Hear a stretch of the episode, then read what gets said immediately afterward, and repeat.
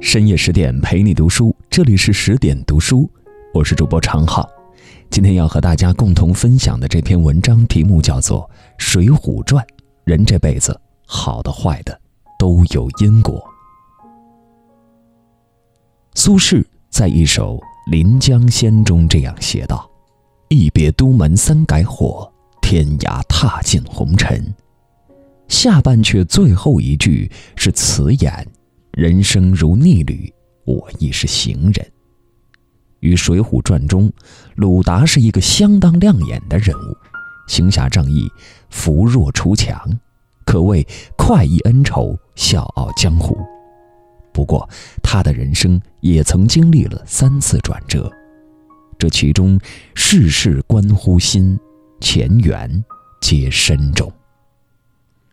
鲁达是一个典型的性情中人，在潘家酒楼听到卖唱的金家妇女被郑屠欺负的事情，他二话不说，找到肉铺，三拳打死了镇关西郑屠，从此开始亡命天涯。在野猪林儿看见董超、薛霸两个恶牙差暗算林冲，他挺身而出，救下危难中的林冲，并一直跟随保护，直到进入沧州境内。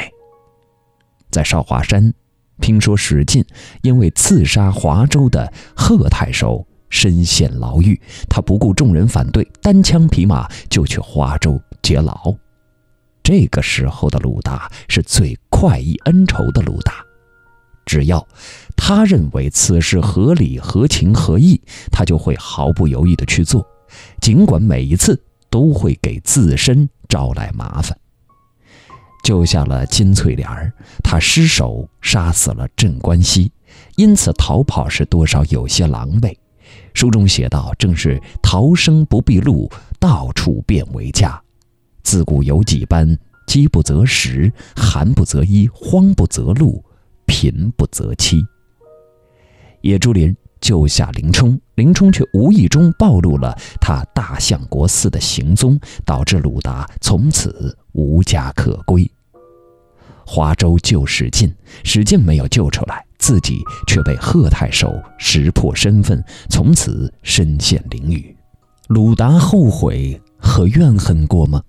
他没有，有许多人对林冲出卖鲁达的行为感觉愤愤不平，但鲁达却从来没有怪过林冲。三山聚义打黄州之后，二龙山就与梁山合并了。再次见到林冲时，鲁达问道：“洒家自与教头沧州别后，曾知阿嫂信息否？”可听说林冲娘子被高衙内逼死了，鲁达。就不再言语了。鲁达不说，是内心有所感伤。他开始思考一些事情。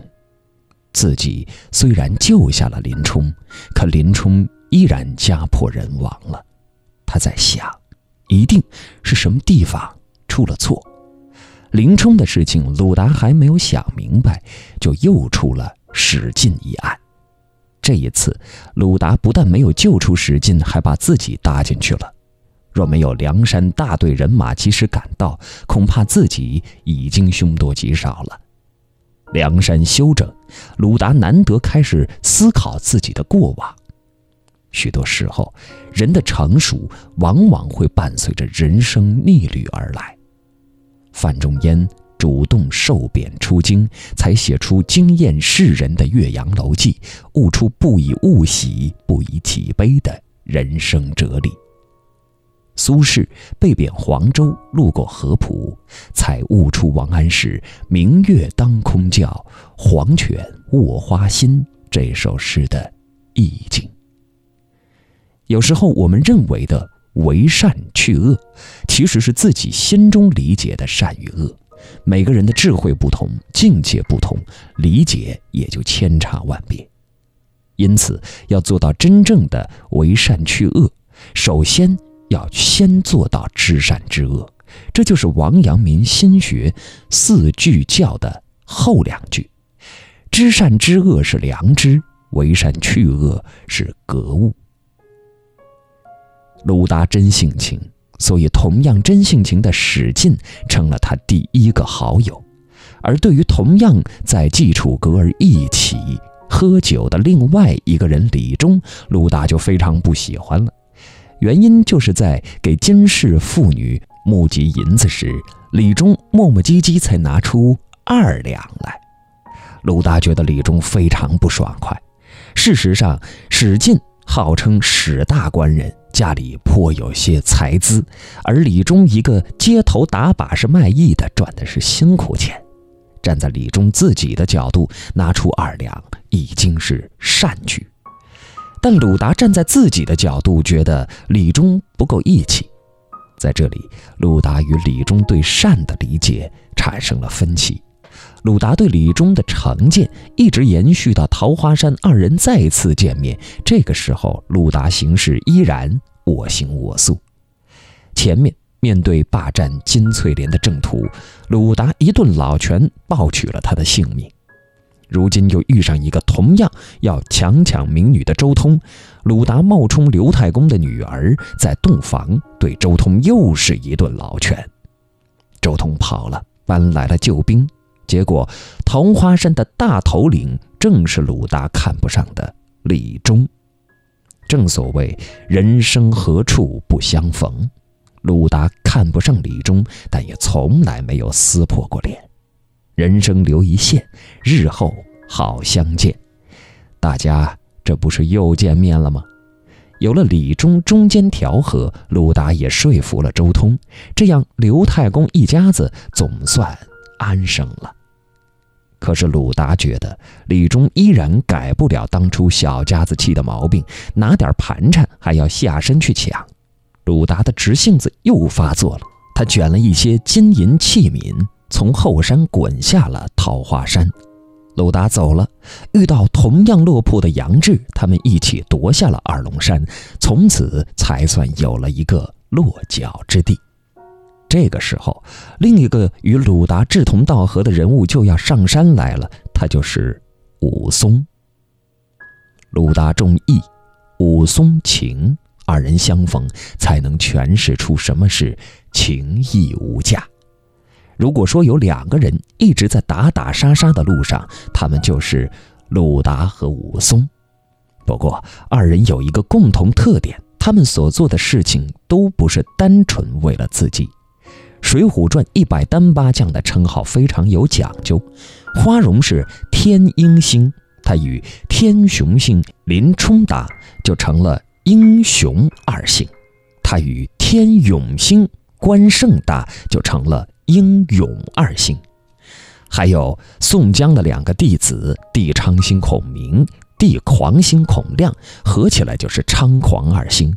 宋江的两个贴身护卫帝左星吕方、帝右星郭盛，合起来就是左右二星。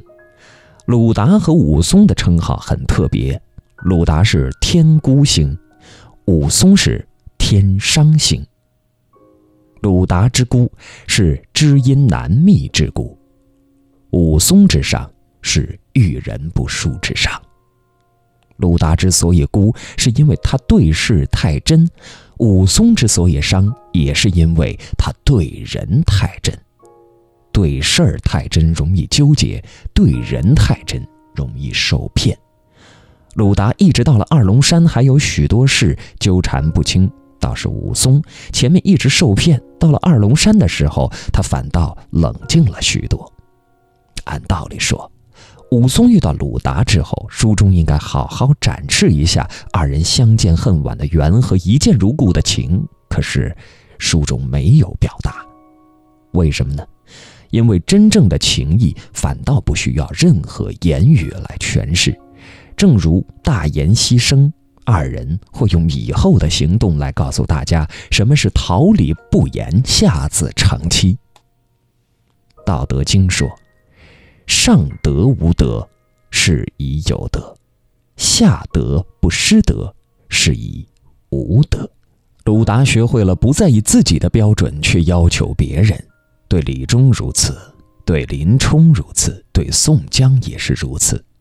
他和武松开始都是反对宋江招安的，不过后来也就不说了。随遇而安虽然不是一种结果，但却是一种境界。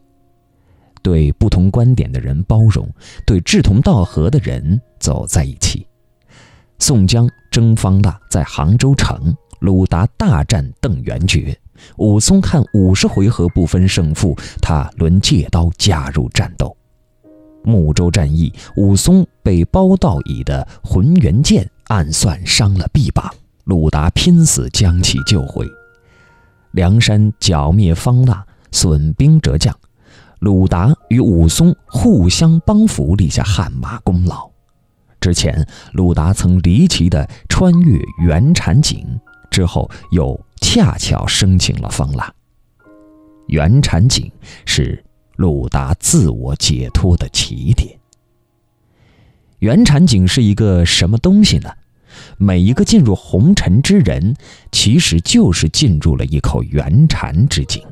这种真假缘分、虚实幻境交织在一起，让你分不清楚哪个是真，哪个是假。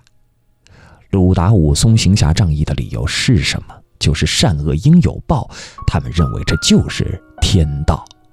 不过，在袁枚的《子不语北史》中，有一个皮塞国国王提出这样一段灵魂拷问：世间福善祸淫，何以有报有不报也？天地鬼神何以有灵有不灵也？修仙学佛何以有成有不成也？红颜薄命何以有不薄者亦有也？才子命穷，可何以不穷者亦多也？一饮一啄，何以有前定也？日食山崩，何以有结束也？彼善推算者，何以能知而不能免也？彼怨天尤天者，天乎不降之法也。《